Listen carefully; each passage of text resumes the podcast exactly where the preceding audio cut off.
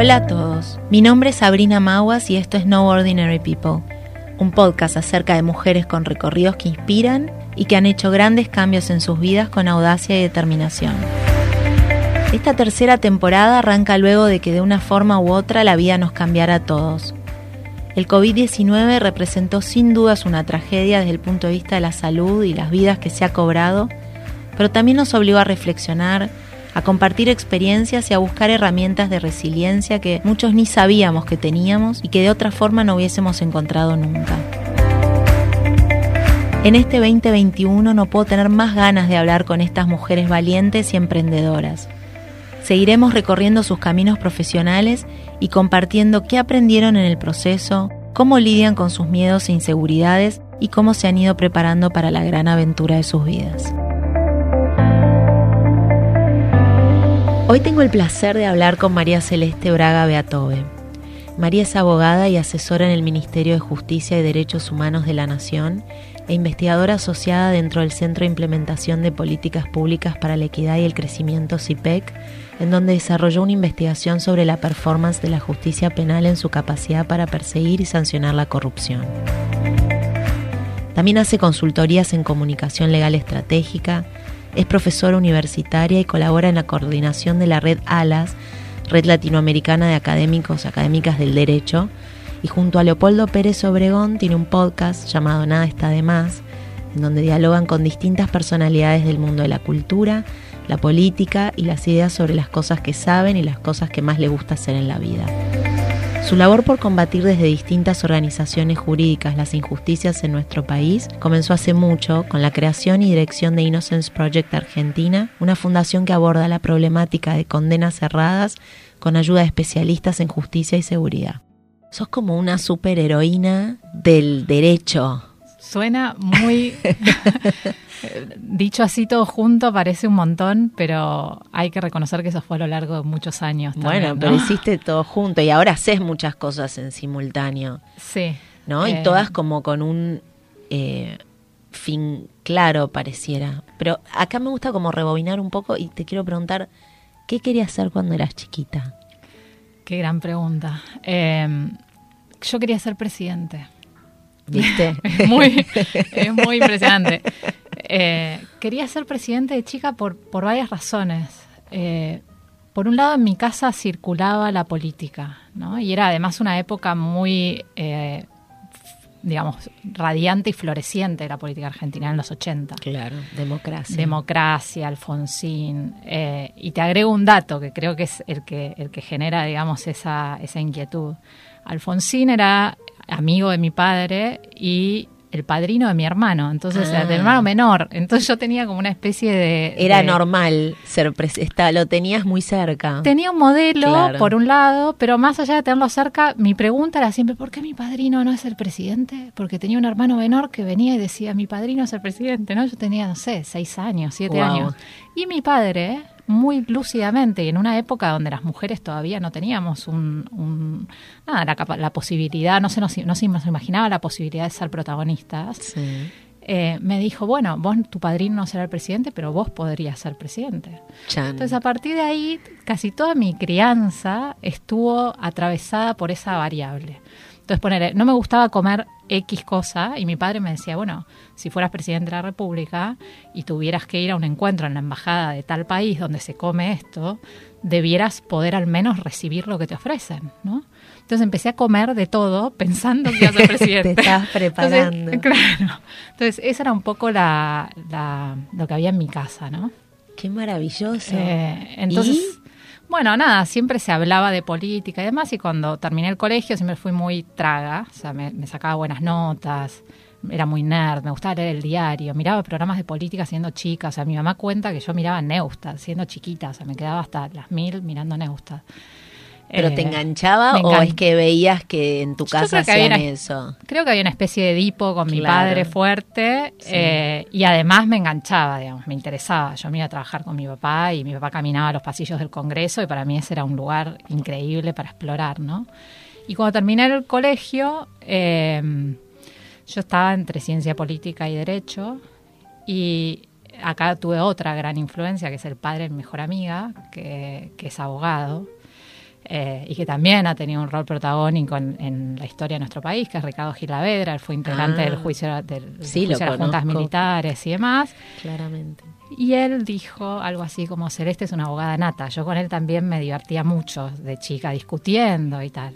Entonces, bueno, eso fue como un poco lo que signó mi, mi camino. Hoy creo que me arrepiento de no haber estudiado matemática o cosas más vinculadas con las ciencias duras, ¿no? ¿Decís? Eh, sí, creo que, que digamos, creo que el derecho y las ciencias sociales son cosas que uno puede reflexionar e ir aprendiendo si uno es un ciudadano que observa, ¿no? Su práctica o que observa su, realidad. En cambio, las ciencias duras es más, son más complejas y creo que la cabeza necesita un entrenamiento particular, ¿no? Si uno deja de hacer cuentas y demás, uno no tiene la agilidad que tenías cuando ibas a la escuela.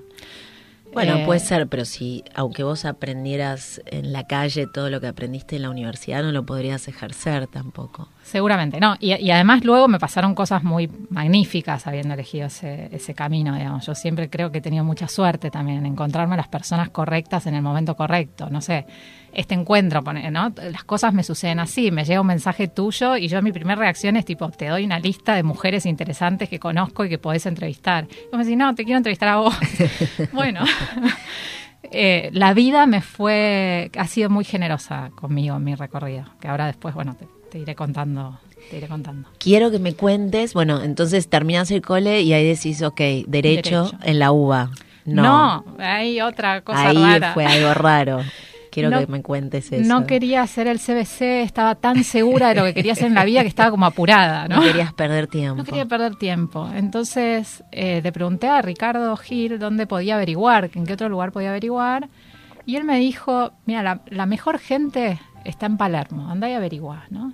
Y yo fui y me encontré con uno de mis, con quien después se convertiría en uno de mis grandes mentores, digamos, que es Martín Bomer. Él era el decano en ese momento de esa institución, era un proyecto nuevo. Yo iba a ser la primer camada de un proyecto que nunca se había puesto en marcha.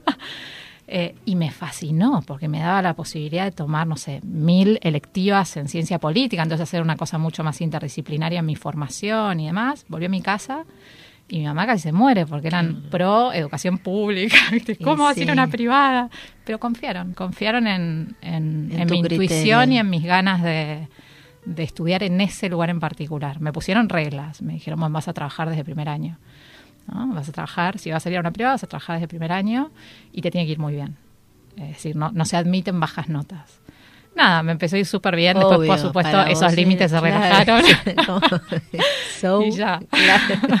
Como si no lo hubieses hecho hasta ese momento. Sí, pero ahí encontré un grupo de gente que, que fue clave, que me enseñaron a estudiar, me enseñaron a pensar, de modos muy eh, raros, qué sé yo, tenía profesores que llegaban y te decían, miren, eh, el, derecho que van a estudiar en todas partes está en los libros, yo asumo que esos libros los van a leer, los manuales y demás, acá vamos a, vamos a aprender a pensar sobre eso, ¿no?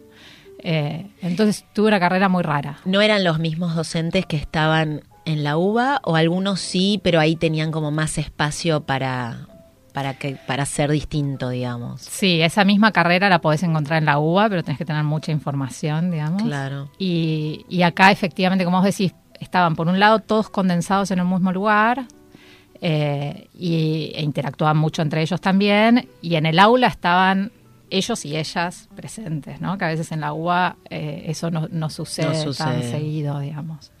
Entonces fue un momento muy, y además en esas primeras camadas siempre hay mucho entusiasmo, entonces Sí, son pocos alumnos, es como que se vive distinto. Sí. Eh, bueno, así que ellos fueron fuente de inspiración constante. Y creo que lo que más me marcó ahí, que fue lo que me llevó después a trabajar mucho sobre temas de enseñanza del derecho, es que una de las metodologías de, de estudio era una cosa que se llama la clínica jurídica. ¿no? A mí la primera vez que me invitaron a una clínica jurídica yo me imaginaba que era un hospital, no sé, no, no, no imaginar. De enfermera. Exacto, no lograba imaginarme. era raro. y básicamente consistía en un grupo de profesionales excepcionales que se sentaban en una mesa a trabajar casos de interés público. Te pongo un ejemplo, ¿no? un ejemplo de la época. Un ejemplo de la época era el caso Moneditas. El caso Moneditas consistió en... ¿Vos, estudiaste con Martín Sigal? También, sí. también fue profe mío. Bueno, yo conozco el caso de las moneditas. Ah, bueno. Bueno, el caso moneditas. Digo, porque estas son las cosas que la abogacía también puede hacer, ¿no? Uno siempre se imagina el estereotipo de abogados y abogadas que hay por ahí, a veces es un poco injusto con algunos otros profesionales que, que hacen del derecho algo que, valga la pena, ¿no? Que, que, te inspire. Sin duda. Bueno, en ese caso Moneditas, donde Martín Sigal trabajó, eh, bueno, en lo que consistía era que los teléfonos públicos y semipúblicos en Argentina en ese momento existían esos aparatos para la gente joven que creo que no ha visto uno en su vida. Uno podía en la calle acceder a un teléfono, ¿no? y llamar. Y llamar. Eh, esos teléfonos te cobraban 25 centavos de peso dólar en ese momento para iniciar una llamada. Sin embargo, el pulso telefónico valía 22 centavos. 22 céntimos o 23. Sí. Entonces la empresa se estaba quedando de esa primer moneda que uno ponía eh, con dos o tres centavos, ahora no recuerdo si eran 22 o 23, de cada usuario de todo el país. Entonces eso sumaba millones. Claro, los usuarios individualmente no tenían ningún incentivo para hacer un reclamo por dos céntimos, ¿no? Pero cuando sumabas, eran millones de pesos dólar de enriquecimiento sin causa que tenía la empresa. Eh, bueno, entonces, ¿en qué consistió este caso que se trabajó en esa clínica? En lograr que la justicia le permitiera a esta clínica decir, me estoy presentando en representación de todos esos usuarios y consumidores que no sé quiénes son, digamos, en primer lugar, ¿no? Voy a demostrar que acá hay un enriquecimiento sin causa y ese dinero debe volver a los usuarios y consumidores de alguna manera. Entonces, todo ese proceso creativo eh, sucedía en esa clínica. Entonces, yo desde muy chiquita, con profesores como Martín, Sigal y, y muchos más, digamos, nada, escuchaba esas conversaciones. Y eso ¿Eso era como algo nuevo también para el derecho en Argentina? O sea, era un caso inédito, no, había precedente. ¿Cómo, ¿Cómo respondió la justicia ante un pedido así que suena como lo que decíamos al principio, de superhéroe, pero que tiene un sentido común total, ¿no? Sí, e, es un, es un fenómeno, era en ese momento un fenómeno muy nuevo, porque la Argentina venía de una historia de dictaduras y, breves periodos democráticos, ¿no? Entonces, la apuesta por el ejercicio de los derechos, esa confianza en voy a ir a los jueces y voy a lograr que el derecho haga cosas en el mundo y mejore nuestras vidas, y era una cosa muy novedosa, es una cosa de los 80 en adelante. Entonces, estas fueron las primeras acciones eh, colectivas. Además, hizo falta una reforma constitucional, ¿no? Para que estas reformas colectivas existieran, que fue la reforma del 94.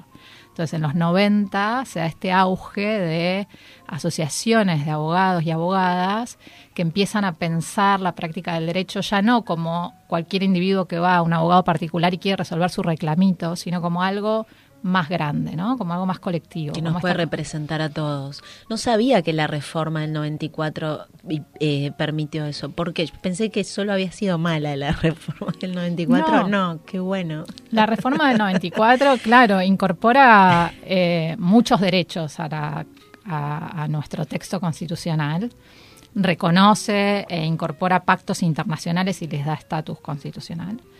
Eh, pero también reconoció algunos remedios novedosos. Remedios quiere decir vías de acceso para que esos derechos se puedan efectivizar. ¿no? Uno de ellos fue el amparo colectivo. Eh, entonces, de pronto, uno puede ir a la justicia en representación de muchas personas al mismo tiempo. ¿no? Cuando, cuando un derecho afecta a un colectivo, ahora de pronto, en lugar de tener muchos casos ante la justicia, hay un solo caso que los agrupa a todos. ¿Y ustedes pudieron presentar eso representando a todo el mundo sin que nadie los hubiese contratado o se tenían que poner ustedes como clientes? Ah, muy buena pregunta. No, había, había un, si mal no recuerdo, había un cliente que era una asociación de, que, se dedicaba, digamos, a trabajar temas de usuarios y consumidores. Entonces tenía la legitimidad para poder representar a esos intereses en un, en un juicio. ¿Y qué pasó? Eh, se ganó, pero después hubieron varios, después yo le perdí el rastro porque me fui a estudiar afuera además, pero ese caso se ganó, la justicia reconoció que la empresa tenía que devolver, creo que eran como 10 millones de pesos dólares, una locura así. ¿Y a eh, quién se los dio? Esa era, esa era la gran cuestión, es decir, hubo toda una discusión sobre qué debía hacerse con esa plata, a quién se le iba a devolver, y lo que se decidió es que esa plata volviera al Estado para ser reinvertida en telecomunicaciones. Es decir, que beneficiara a todos esos, a esos usuarios. En teoría. En teoría. Perfecto. Sí. Eh, después no sé si efectivamente volvió, si no, yo quiero pensar que sí, pero... Esperemos que sí. Sí. Y ahí fue que te, terminaste derecho en la UP. En la UP y, y yo me viene la crisis del 2001 y yo me quería ir a estudiar afuera de algún modo y Martín siempre nos decía, bueno, tenés que armar tu currículum, trabajar en tres lugares, hacer estas cosas y entonces así, después aplicas a Yale y te vas. Y me sucedió algo muy raro, que es estas cosas de que tengo suerte. Un profesor que tuve en la carrera, que, era, que es español, casado con una argentina, él se fue en la crisis del 2001 a Europa, ¿no? Se fue a, trabajar a su país y era profesor en la Pompeu Fabra de Barcelona y en Gerona, en la Universidad de Gerona. Eh, y allí hay un área de filosofía que es espectacular. ¿no? Entonces yo estaba por terminar mi carrera y recibo un correo de este profesor que me invitaba a aplicar a una beca eh, en España, una beca doctoral en España. Eh, y nada, me llegó una invitación por mail para aplicar a una beca con el apoyo del equipo de investigación de la Pompeu y de Girona. Que eso te suma muchos puntos cuando vas a aplicar. Cuando vas a aplicar afuera. Igual eso, te quiero decir, no se llama suerte, ¿no? No, claro, yo era una nerd terrible. claro, bueno, eh, sabía que, que valía la pena que vos aplicaras a esa beca. Era una nerd, sí. Yo recuerdo que con él había cursado una materia que me había fascinado que era resolución alternativa de conflictos. yo tenía una intuición fuerte de que la justicia tenía que ir para ese lugar, que todas estas estructuras burocráticas había que en algún momento se tienen que terminar y demás. Entonces, cuando terminé la materia siempre fui muy correcta, me saqué una muy buena nota, me acerqué y le pregunté dónde podía seguir estudiando. Y entonces me iba días de semana a una maestría que hay en la UBA de oyente a, escuchar más sobre estos temas. Entonces yo creo que él se quedó con esa imagen, ¿no? Sin duda. Del amor al saber. Bueno, nada, aplico esa beca, la gano y me voy a vivir a Europa cuatro años. Y estando, a España. Me voy a España, sí. Y estando allá, después también puedes aplicar a otras becas y me termino yendo también como dos semestres a Estados Unidos. Eh, y eso para mí fue muy, eh, muy importante, no a nivel títulos, carteles, que es lo que a la gente le suele llamar la atención, y acá quiero hacer eh, esta aclaración, digamos.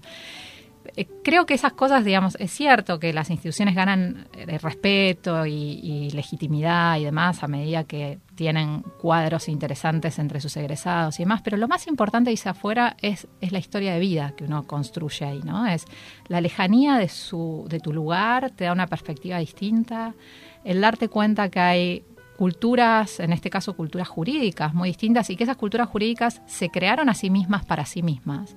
Y la Argentina de algún modo toma de afuera cosas sin registrarse a sí misma a veces, ¿no?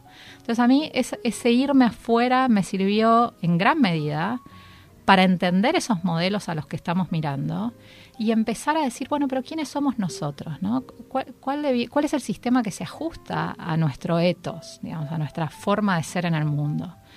Eh, y me parece que el derecho es una herramienta para el despertar de conciencia también, si uno quiere, digamos. No solo una herramienta para poner orden, límite, que eso pareciera que es una herramienta hiperviolenta. No, no, es también una herramienta creativa. Eh, entonces, bueno, eso, la experiencia de irme afuera fue muy iluminadora.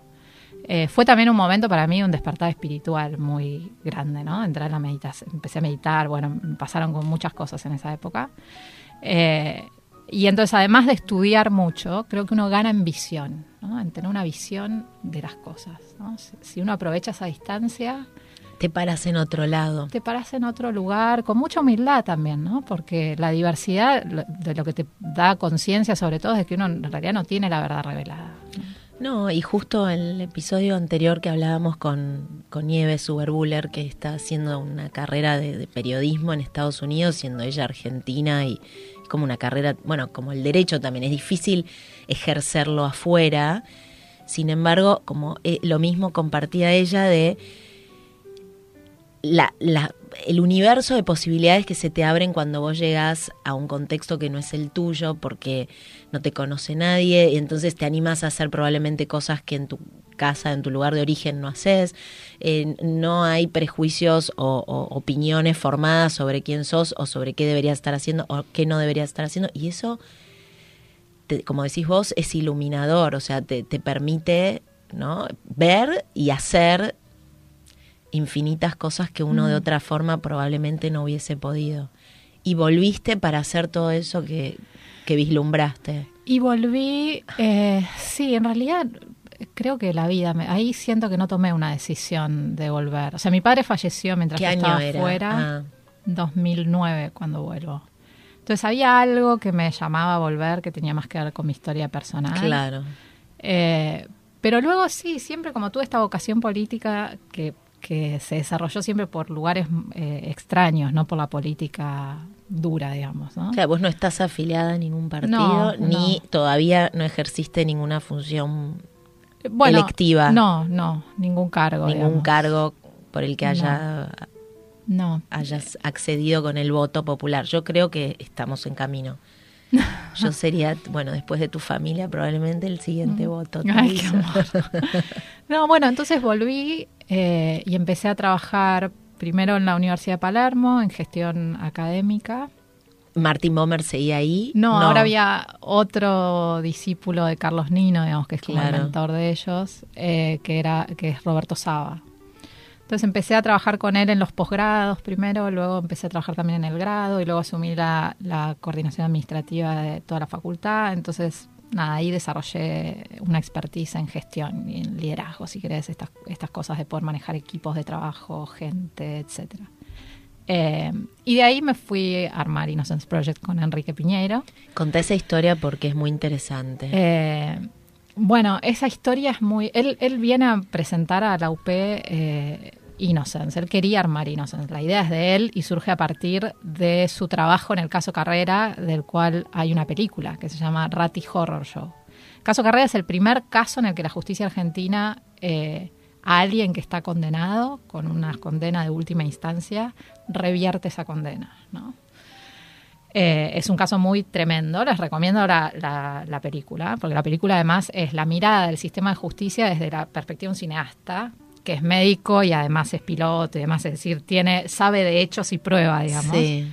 Eh, y es muy interesante esa mirada, ¿no? Es, eh, yo cuando, digamos, cuando uno ve esa, esa película, es el, cómo nos ve, cómo ve la profesión, alguien que no viene a la profesión, es siempre muy revelador, ¿no? Porque si no, el derecho tiende a ser muy endogámico. Bueno, Enrique Piñero viene a presentar ese proyecto y a los dos días de estas cosas de las casualidades sale en página 12 una nota a un investigador del Instituto Balseiro que se llama Guillermo Pregliasco. Él es un físico eh, que para que se den una idea, la serie CSI tiene un capítulo inspirado en él. Ah, wow. Entonces, eh, él utiliza técnicas, por ejemplo, para determinar en conflictos armados, en, casos como, creo que tuvo intervención el de Costequi Santillán, digamos, él siguiendo, eh, la, midiendo el sonido en los videos de la prensa, pudo determinar de qué, lado, salió el primer disparo. No pudo determinar quién disparó, pero sí de qué lado había salido. Entonces veo esas esa nota, que había salido en página 12. ¿Cómo se llama? Guillermo Pregliasco se llama. Son estas genialidades que tenemos en la Argentina y que, ¿no? que a veces están así escondidas bien Bariloche, bueno, todo un personaje. Y le mando esa nota a Piñeiro y le digo, che, me parece que esto les puede interesar para el proyecto. Pasa el tiempo, imagínate, pasa el tiempo, un mes, no sé qué, me escribe y me dice, contactamos a Pregliasco, vamos a ir a almorzar con él, eh, como fuiste el contacto estás invitada. Bueno, y así fui a una comida eh, donde empezamos a hablar de temas probatorios, yo en Gerona y claro, ¿de qué hablaban? Porque era como el cineasta, el... El cineasta que tenía ya experiencia en un caso. Total. El experto en balística y vos. Y yo. y yo, que ahí digamos, mis mentores en Europa, uno de ellos, se llama Jordi Ferrer Beltrán, es un experto en prueba. Entonces yo ah, venía de escuchar todas las conversaciones sobre prueba del mundo académico. Bien, sí es Esto, la, la, sincronicidad. Sí, sí. Bueno, y entonces ahí empezamos a, charlar, a conocernos y demás, y en algún momento Enrique me dice, necesito una, directora ejecutiva para Innocence Project, quiero que esto se haga, digamos, que necesito a alguien que lo haga. Eh, y, ahí, y así empecé a trabajar. Eh, Innocence eh, tiene una cosa muy, eh, muy bella, que es que por un lado nos invita a la profesión a reconocer nuestros errores. La, idea de que el error sirve para aprender, no para echarnos la culpa. ¿no? en es posible remediar. Exacto. Y al mismo tiempo ese error te permite, como vos estás diciendo, mejorar el sistema. ¿no? Una vez que yo reconozco, uh, esto lo estoy haciendo mal, lo puedo hacer mejor. ¿no? Eh, en Estados Unidos eso es muy simple porque ellos empezaron con los análisis de ADN, entonces y sobre todo tratando de combatir la pena capital. Claro. Entonces, claro, cuando vos retesteas una evidencia con ADN que el jurado no había tenido disponibilidad porque la técnica de ADN no existía antes, eh, de pronto le decís, ah, mire, era razonable que el jurado condenara, pero ahora ya tenemos certeza que condenó mal. ¿no? Entonces, libertad. Acá, el sistema de justicia no tiene ninguna regla que nos permita conservar la evidencia de modo confiable, por ejemplo. O sea, la Argentina no conserva evidencias. Entonces vos no puedes retestear. ¿Y eso es porque se olvidaron de escribirlo? ¿Porque no hay dónde guardar? ¿Qué pasó? Eh, yo creo que es una combinación de cosas. Por un lado, una, una cultura jurídica que tiene tintes inquisitivos, digamos, que viene más de la cultura europea y no la anglosajona. Entonces, en la cultura europea se le da más importancia en el derecho a la letra de la ley y no tanto a los hechos. El conflicto pierde relevancia. Lo, lo único importante es que vos fuiste en contra de lo que dijo el soberano, ¿no? desobedeciste.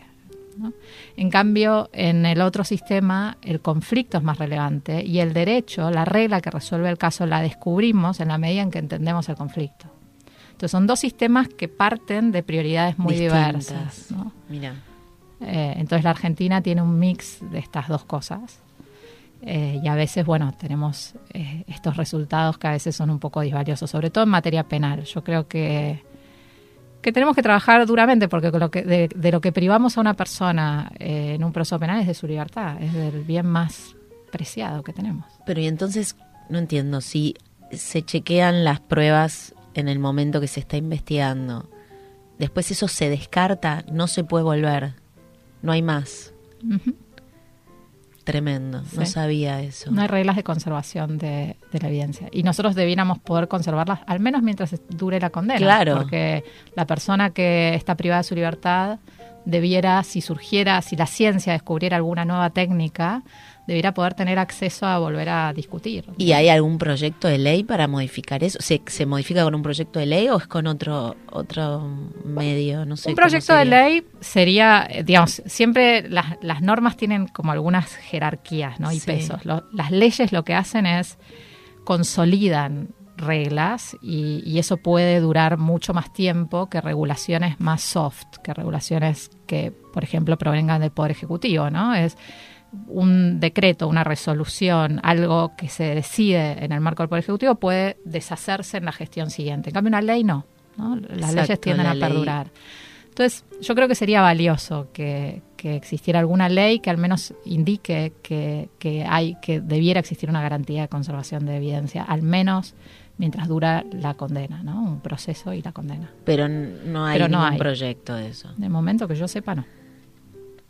Wow. Bueno, mm. y entonces, perdón, cerramos el paréntesis, volvamos a ese almuerzo. Te dijo, alguien tiene que dirigir esto y arrancaste con Innocence. Sí, y di un salto que mucha gente me decía, te está yendo por la tangente. Es como, y además esto no va a funcionar en Argentina. Todo el mundo me decía, esto no, es una locura. Y yo me miraba. Explica exactamente lo que hacen. Lo que hace Innocence eh, consiste en revisar causas de personas que fueron condenadas por error o por causa armada y litigar para conseguir su libertad. Es decir, lograr que el propio sistema reconozca su error y conseguir su libertad. Esa experiencia de trabajo en un caso también le da la posibilidad a Innocence eh, de trabajar en posibles reformas de legislación y de política pública para que esos errores no vuelvan a cometerse en el futuro. Entonces, eso es lo que hace Innocence. Como va generando un precedente que después sirve de argumento para, en definitiva, intentar modificar el status quo. O esto, no hay reglas de conservación de la evidencia. Claro. Entonces necesitamos generar una regla. No necesito litigar eso. No es que un juez me va a resolver ese asunto. Eso lo va a resolver, como vos bien dijiste, el Congreso, o alguna otra institución, digamos, un Ministerio de Seguridad, etcétera. ¿Y cómo llegan los casos? cuando ustedes empezaron a decir, estamos haciendo esto y empezó a llover cuando sale la película, eh, la gente empezó a llamarlo a Enrique pidiéndole su película. Desde la cárcel lo llamaban. Yo también soy inocente, quiero mi película. Y ahí él se dio cuenta que no era un caso aislado el de carrera, que había cientos. Eh, y después lo que tiene Innocence es un protocolo para poder tomar un caso. Porque uno tiene que estar seguro de que el caso que está reabriendo sea efectivamente una persona inocente porque uno puede revisar un expediente y decir, esta persona está mal condenada. Y eso me dice algo acerca de cómo funciona el sistema penal. Pero eso no me dice nada acerca de que efectivamente no tuvo nada que ver en el caso. Y nosotros por protocolo internacional de Innocence, para poder tomarlo, necesitamos poder probar su inocencia material. Porque Innocence nace en dónde? En Estados Unidos.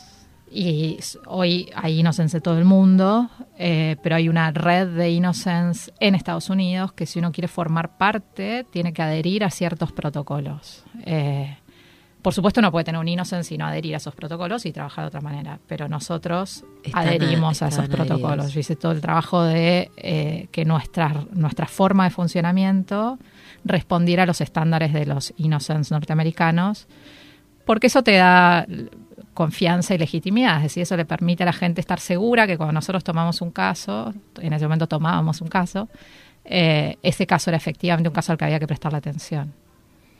Porque había mucho trabajo detrás. O sea, antes de tomar un caso podíamos estar a veces. Ahora, si no podías recuperar evidencia, pruebas, ¿qué, ¿qué, es lo que hacían? No podíamos hacer nada. Si, si no, no podíamos tomar el caso, digamos. Y entonces, eh, ¿qué casos sí y qué, o sea, cómo les fue Los casos que sí son los casos en los que eh, las personas nos una persona se acercaba, nos decía, no se acercaban en general, nos mandaban un correo y llenaban un formulario y nos indicaban cuáles eran su coartada, digamos, de qué modo nosotros podíamos corroborar que ellos no habían tenido nada que ver con el hecho. Y le pedíamos además algunas partes claves del expediente, ¿no? Las sentencias y demás. Hacíamos un análisis preliminar salíamos a investigar esa coartada, si hay testigos, testigos, digamos, la prueba que hubiera que hallar, y si esa prueba corroboraba esa coartada, tomábamos el caso. Si la prueba no corroboraba esa coartada, volvíamos a hablar con la persona y le decíamos, mira, esto es inhallable o no se puede encontrar, ¿hay alguna otra chance, hay alguna otra forma en que podamos, si sí, seguíamos investigando, si no, eh, no, no podíamos tomar el caso. ¿Y eso era un servicio gratuito? Sí. ¿Y ustedes cómo se subsistían, digamos? ¿Se hacían donaciones? ¿Cómo funcionaba? Enrique Piñeiro se llama. Claro. Mira. ¿Y sigue existiendo? Sigue existiendo, sí.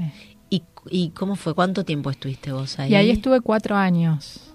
Cuatro años eh, y de ahí me fui a trabajar al, al Estado, digamos que era...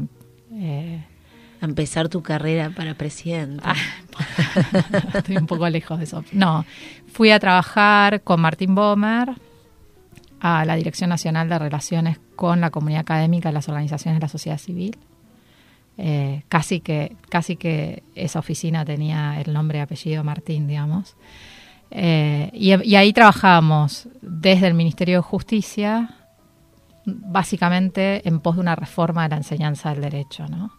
La enseñanza del derecho en Argentina es, responde a un modelo que es de hace dos siglos más o menos eh, y nunca se, se revisó.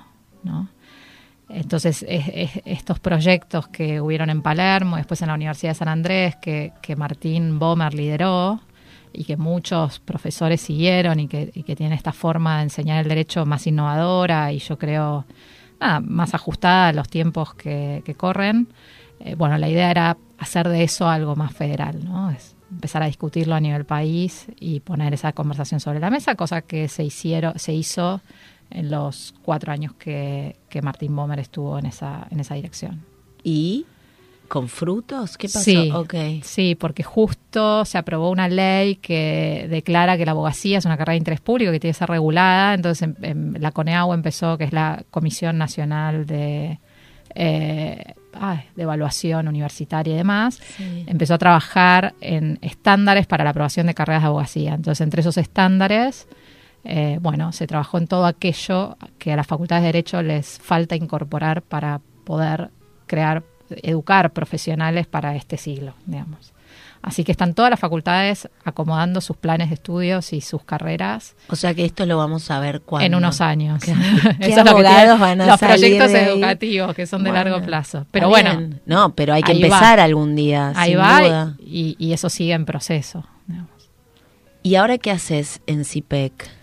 No, en CIPEC hice una investigación. En CIPEC soy investigadora asociada y llevé adelante el año pasado, no, el anterior, una investigación que es parte de un proyecto regional sobre cómo funcionan los sistemas penales a la hora de investigar y perseguir la corrupción. y para mí era como un como completar, digamos, lo de Innocence. Yo en Innocence había visto cómo el sistema penal funciona en los casos que a la gente no se entera, comunes y corrientes. Y ahora era la oportunidad de mirar cómo funcionaba el sistema en las causas que están en los medios de comunicación, ¿no? En las causas de máxima relevancia pública. Y te tiro un dato llamativo. Digamos. Por favor. El dato llamativo es, en las causas de máxima relevancia pública, el sistema penal nunca nos puede decir qué sucedió. O sea, el sistema penal se, se, dedica a ver qué pasó en el pasado que hace que algunos daños se hayan ocasionado en el mundo. El sistema penal nunca logra decirnos nada sobre lo que pasó en el pasado. No sabemos qué pasó con los atentados a la Embajada de Israel y a la AMIA, no sabemos qué pasó con Nisman, no sabemos qué pasó en las múltiples causas de corrupción que están en la justicia, hay poca claridad, no, no, no, no sabemos qué pasó, ¿no? Y pasan años y la justicia nunca llega a una conclusión. Y en los casos que pasan por debajo del radar, ese mismo sistema judicial, es decir, actores formados de la misma manera, Llegan, llegan, a, conclusiones con certeza. Es muy impresionante. ¿Y entonces qué hacemos con esto? Bueno, si uno mira expedientes, eh, yo creo que la Argentina tiene que modificar muchas de sus prácticas. Digamos. Lo razonable es que no sepamos nada. Ahora, ¿vos crees que que hay voluntad. ¿Hay muchos como vos? Yo creo que sí, digamos, creo que sí, que, adentro de los poderes judiciales incluso hay muchas personas que, que, les gustaría poder trabajar de otra manera. Que estarían dispuestas a que se modificaran cosas. Sí, muy. Digamos, creo que hay gente muy brillante en la Argentina. Eh, el problema son las estructuras que hemos armado, ¿no? que a veces no habilitan cambios más eh, radicales o cambios más estructurales, si se quiere. El, Poder Judicial requiere de reformas que, necesitan de mucha voluntad política, es decir, necesitan liderazgos y necesita voluntad política. Eh, de momento lo que yo sí creo que tenemos son profesionales aislados que todavía no están organizados, que, quieren esos cambios, digamos, y que trabajan en pos de eso, pero lo hacen desde un lugar muy individual, ¿no? ¿Pero ¿y qué tendría que pasar? ¿Tendrían que afiliarse a un partido ya existente, armar un partido propio y empezar como una narrativa nueva. Te, te, pregunto porque creo que es lo que todos los que van a estar escuchando esto van a estar pensando. Hay una voluntad de la sociedad civil, entiendo, de apoyar justamente proyectos así y cambios y que y apoyar a gente que se anime y que sepa exactamente qué es lo que tiene que proponer para que las cosas cambien. ¿Cómo ves eso? Eh, yo creo que en el Poder Judicial, si, tengo que pensar en mi profesión, creo que como muchas otras profesiones, ha perdido el alma. Eh, muchas veces estamos concentrados en, en, cuestiones más individualistas o personales que en para qué estamos en el lugar del que estamos. ¿no? Hemos perdido el sentido de misión. Entonces, a la conversación sobre la justicia yo creo que, hay que nutrirla con un sentido de misión. ¿no? Es, eh, ¿Cuál es la misión de un, servicio de justicia? Bueno, es posiblemente darle respuestas a la gente para resolver sus conflictos.